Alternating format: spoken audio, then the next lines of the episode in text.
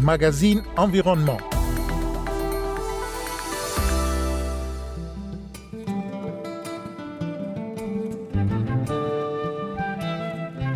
Il n'est pas facile la cohabitation homme-faune au Gabon. Un reportage dans ce magazine pour expliquer le problème. Et également au menu la semaine africaine du climat qui a lieu à Libreville au Gabon. Mesdames et messieurs, bonjour, Kosivitiassou au micro.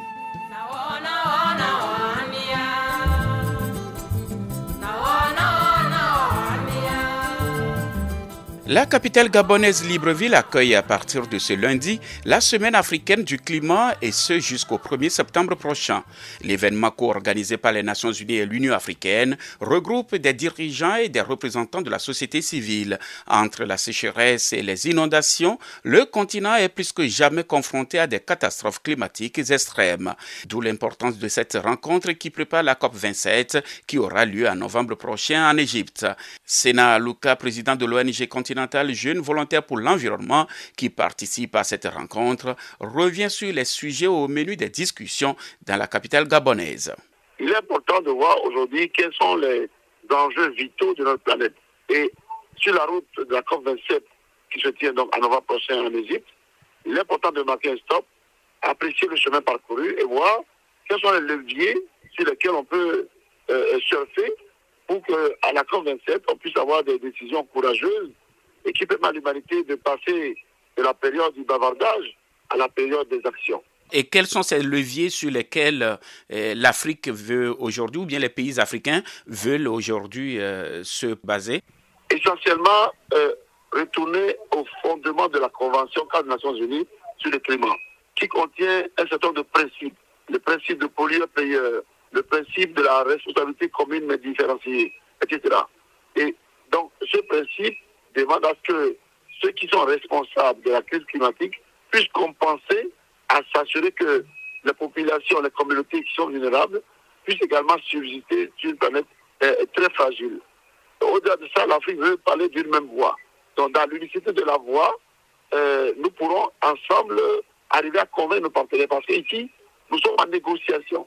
C'est vrai, ça fait long, c'est vrai, ça fait beaucoup de milliards de dépensés, mais c'est le seul cadre où l'universalité où la démocratie mondiale règne. Et mais bien entendu, l'Afrique compte également sur l'appel aux pays développés pour les encourager à respecter les engagements, notamment l'engagement de financer la lutte contre le changement climatique dans les pays vulnérables. Ils ont promis 100 milliards, on n'a pas vu ces montants. Nous demandons qu'il y ait également un nouveau mécanisme sur les pertes et préjudices.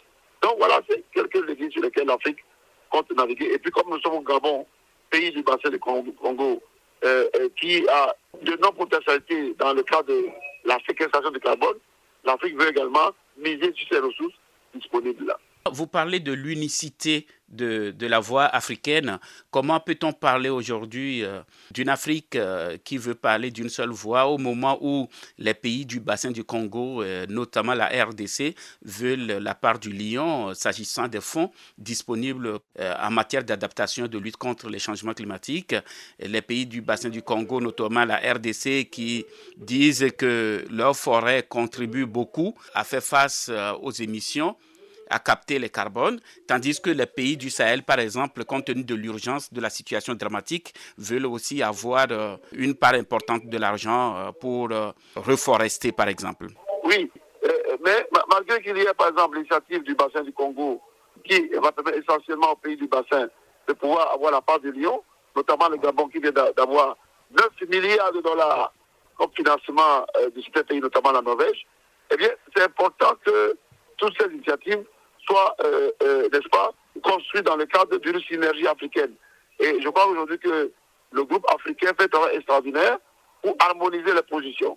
Oui, et qu'est-ce qui se fait à Libreville euh, en ce moment, ou bien qu'est-ce qui se dit à Libreville pour faire face à la situation dramatique que connaissent certaines régions, notamment le nord-est du Kenya, ou bien certains pays du Sahel qui connaissent de sévères sécheresses en ce moment?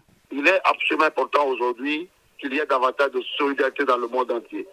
On ne peut pas laisser les populations du Nord Kenya, on ne peut pas laisser les populations du Zimbabwe être emportées par les vents, euh, alors que d'autres cyclones se préparent pour la Mozambique l'Afrique du Sud et Madagascar. Au-delà de la solidarité, la nécessité de pouvoir inscrire nos actions dans le cadre global du développement. C'est-à-dire que le, la lutte contre le changement climatique ne doit pas être un langage nouveau, un nouveau business concret pour certaines catégories de personnes, certains ministères clés euh, des pays. Non. Il s'agit de pouvoir inscrire la lutte contre le changement climatique dans un cadre global, dans un cadre national de développement. Donc, l'agenda du climat doit être un agenda holistique.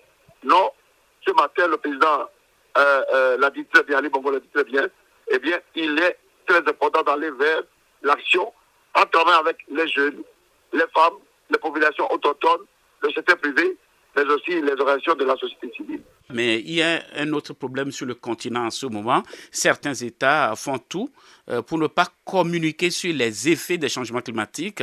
Je cite par exemple Madagascar qui ne veut même pas laisser euh, facilement les gens aller dans les zones touchées par la sécheresse euh, en ce moment.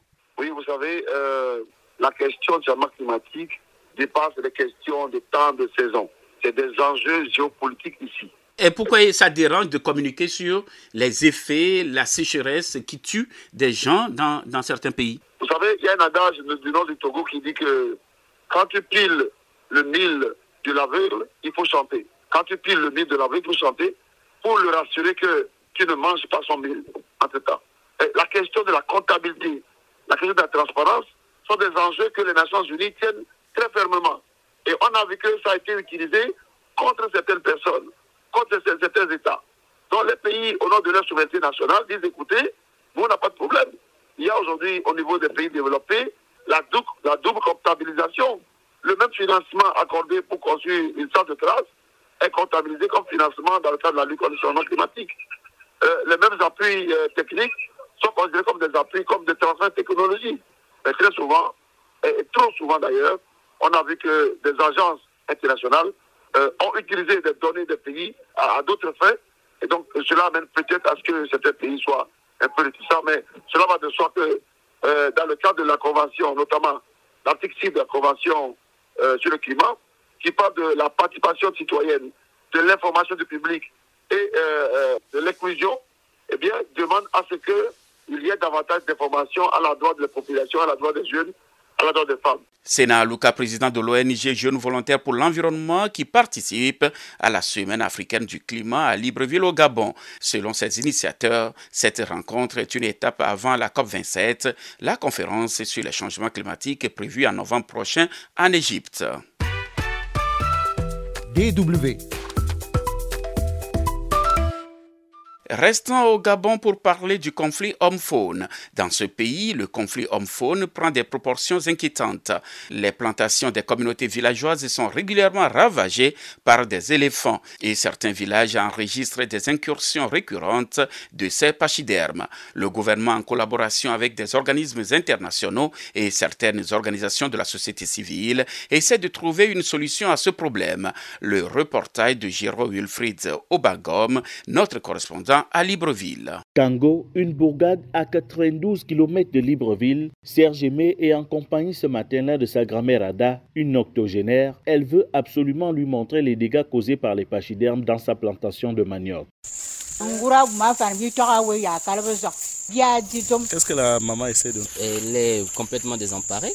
Elle ne vit que de ça. Donc, on ne sait pas, il ne faut pas tirer, il ne faut pas tuer sur les éléphants, il ne faut pas les, les, les, Parce que l'éléphant aujourd'hui a un droit plus qu'un être humain. C'est encore quelque chose au monde de très très grave. Bon, on ne sait pas jusqu'où. Au Gabon, depuis de nombreuses années, le conflit entre l'homme et la faune a été toujours un casse-tête. Les plantations des communautés villageoises sont régulièrement ravagées par les éléphants et certains villages enregistrent des incursions récurrentes de ces pachydermes allant parfois jusqu'à mort d'homme. Michel Stéphane Banda, ministre délégué des eaux et forêts du Gabon.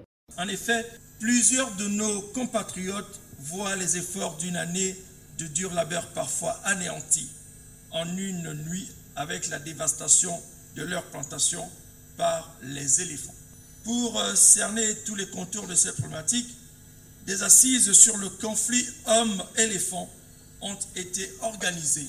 À la faveur euh, des résultats de ces assises nationales, un projet de stratégie nationale sur le conflit homme-éléphant est en cours d'élaboration Déjà en 2016, inspiré par la méthode kenyane, le Gabon avait lancé le plan national de gestion du conflit homme-faune celui-ci consiste à construire des barrages électriques autour des 11 parcs nationaux. Les résultats ne sont malheureusement pas encore au rendez-vous. Du moins, plusieurs villages proches des parcs et sociétés forestières sont abandonnés par les villageois qui craignent d'être tués par les animaux. Serge Ekazama Koto est le porte-parole de la forêt sacrée de la communauté Massa dans le nord-est du pays. Malgré l'assurance du gouvernement que cette forêt deviendrait la toute première aire protégée communautaire du Gabon, elle est aujourd'hui en cours d'exploitation, malgré ce que dénonce Serge Kazamakoto. Parce que là, on ne vit plus maintenant bien, parce qu'il n'y a, plus de, plantation.